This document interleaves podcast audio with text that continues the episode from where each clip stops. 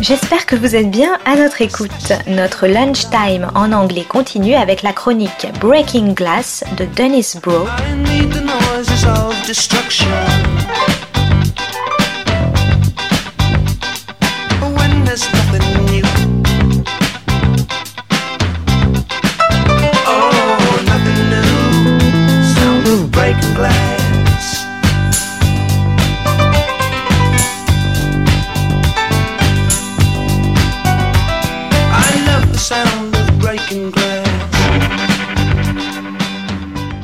Broe on the Eurocultural Beat, Breaking Glass. Today's episode Red Lamb, Black Falcon, the Balkanization of the Balkans and the capitalization of Croatia. It is today one of the jewels of global tourism. The Dalmatian coast of the still newly formed country of Croatia is back again, with tourist figures this summer starting to attain pre COVID levels in a paradise that boasts the gleaming turquoise waters of the Adriatic, the medieval walls of Dubrovnik and Zadar, the Roman ruins of Split, the magnificent waterfalls amid abundant lakes of Plitvice and Krka parks, and mini cruises among the 700 Kornati islands.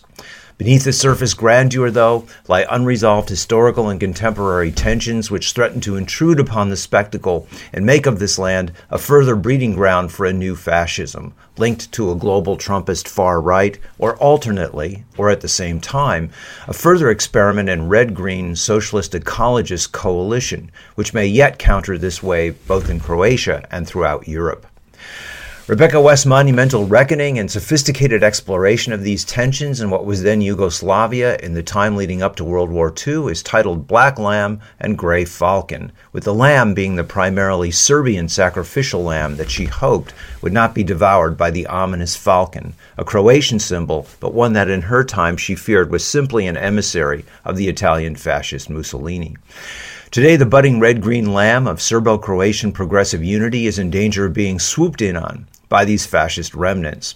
Both, however, are also subsumed and subservient to a global capitalist takeover with Western European money, especially prominent in the real estate development of the Dalmatian coast, and with signs that American and Anglo money is on the way.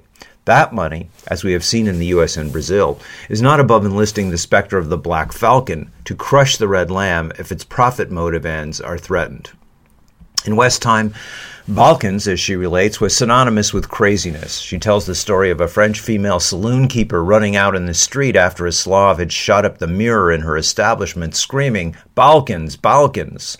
In Westview, the vaunted craziness is in fact a rational reaction to a land dominated in successive ways of exploitation by the Greeks, the Romans, the Germanic Huns, the Central Asian Avars, the Mongols, the Turks, the subsequent empires of Venice, France, England, Austro Hungary, and finally the Vatican, the Italian fascists, and the Nazis. But the contemporary phrase that applies to the area is Balkanization, with socialist Yugoslavia, the term itself meaning Kingdom of the South Slavs, broken up with the aid of US and NATO instigation and intervention into six countries Croatia, Serbia, Bosnia Herzegovina, Slovenia, Macedonia, and the Imperial Protectorate of Kosovo. This division serves as a regressive example of tribalism and ethnic cleansing, which makes each of the countries fairer game and less able to resist the massive infusion of Western investment capital that followed the breakup. It was also the blueprint which the U.S., then aping the Britain of the 19th century, applied to the Middle East in what West terms, using the earlier Roman phrase, divide et impera, divide and conquer. The Croatian view of the breakup is that after the death of the partisan socialist Tito, who was Croatian, and the fall of the Soviet Union, the Serbs, who controlled the major military assets of the country, attacked and conquered a third of the Dalmatian coast, wanting access to the sea. The Serb counterclaim is that they were protecting Serbs in Croatia. With a massive influx of military aid, heavily from the U.S., the Croats then repulsed the Serbs and on August 4, 1995, announced the formation of the new country. The next 25 years have seen a massive development of the coast to the point where it is now one of, if not the, top European summer vacation havens, drawing Germans and Zadar, Scandinavians to the less touristy northern city of Rijeka, uh, Eastern Europeans who want access to a beach, and soon to be followed by Anglo celebs and money. The major tourist center Dubrovnik, whose walls are already notorious as a stand in for King's Landing, the major set piece on Game of Thrones, was visited this summer by Harrison Ford after finishing shooting a fifth Indiana Jones and by Queen drummer Roger Taylor. A current Croatian novel, Red Water, by longtime journalist and observer of the area, Jurica Pavičić, details how Irish developers enlist a former police inspector to become their agent to buy up land to turn into timeshare apartments, with the cop, for all his trouble, only offered a timeshare in the complex in the fall off season. The Croats themselves describe these changes as a massive privatization as they watch their own land being bought out from under them. The three central poles of life in Croatia are family, sport, and the Catholic religion. On a bus coming back from Split up the coast to Zadar, the driver, who had a patriarchal air about him, had hung over the rearview mirror a pendant of the local soccer team, Hajduk, and a wooden rosary, thus combining all three. The country punches above its weight in many areas of sport, once, for example, boasting a 28 year old best outside shooter in the U.S. National Basketball Association, Drazen Petrovic, who was tragically killed when his car slid off one of the treacherous turns on the coast. Religion is practiced in both a tender, touching, and more mystical form than Western symbolic or metaphoric versions, with the worshippers in St. Simeon's Church of Zadar filing past the tomb of the saint after Sunday Mass to touch it to reaffirm their faith. But the church has also been divisive. As West points out, it sponsored uniform fascist youth movements in the 30s as a spearhead for a possible Mussolini invasion, and in general has promoted division between the Catholic Croats and Christian Orthodox Serbs, where, as West says, there is no difference except their religion. The region is now largely broken into its individual ethnic components. Croatia, at the time of the last sentence, census, was 90% Croatian, with only 4% Serbs, with Croatia having been the site of two ethnic cleansings.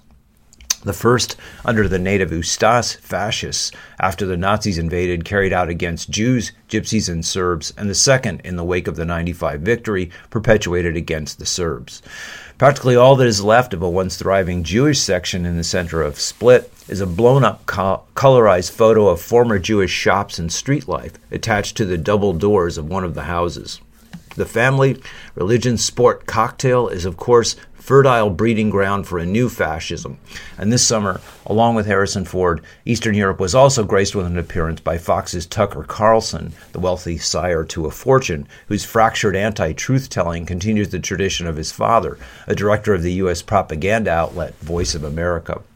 Carlson interviewed the illiberal head of Hungary, Viktor Orban, who is sponsoring a far right global institute, not a think, but rather an anti thought tank and who, though limiting rights uh, of a free press and in that way illiberal, is an extreme proponent of the unbridled rights of capital, and in that way neoliberal. Carlson's show featured a helicopter tour of Orban's fence to keep out immigrants and promoted this diversion as a corporate far right way of preoccupying the citizens of Eastern Europe, many destitute after being ravaged by Western European capital. In Croatia, the remnants of the still quite active Ustaš movement are today's Trumpist anti vaxxers who refuse the required masks and buses, the main source of public transport.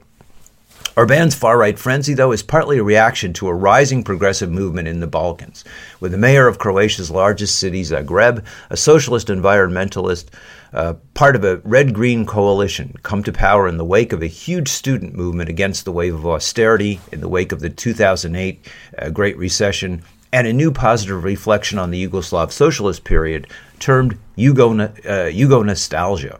There is still much enmity to overcome as a Croatian movement contesting real estate developers in Zagreb and attempting to link with a comparable Serbian movement over the question of the Serbian capital being emptied of its native population and turned into a luxury center on the Danube is named Let's Not Drown Belgrade.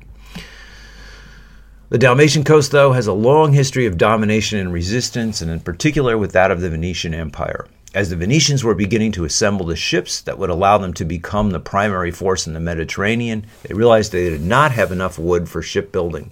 So they crossed the Adriatic, which they later referred to as the Venice Canal, and deforested many of the Dalmatian islands, which are still today simply composed of shrubs.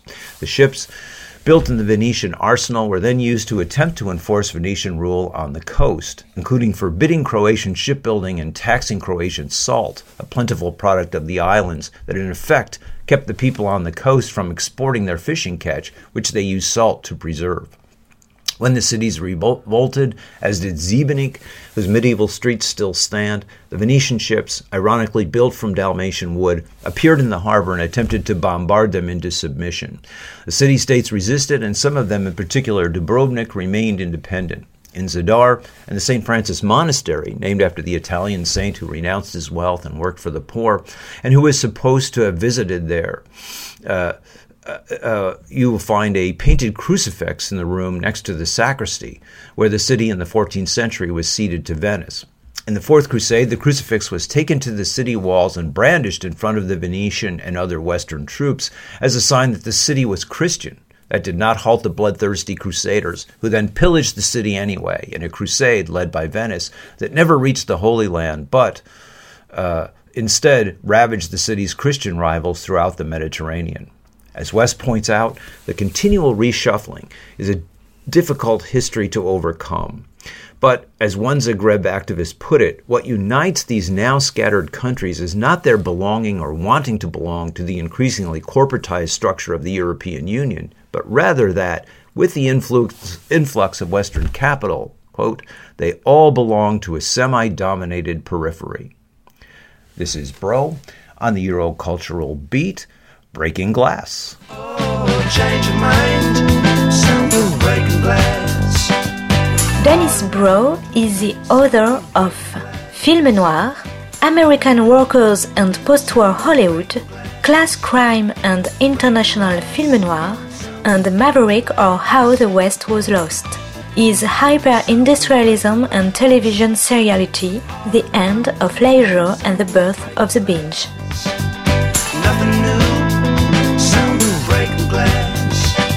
C'était Breaking Glass de Dennis Bro sur Art District. Très bonne suite de nos programmes, jazzistiques et artistiques, à notre écoute.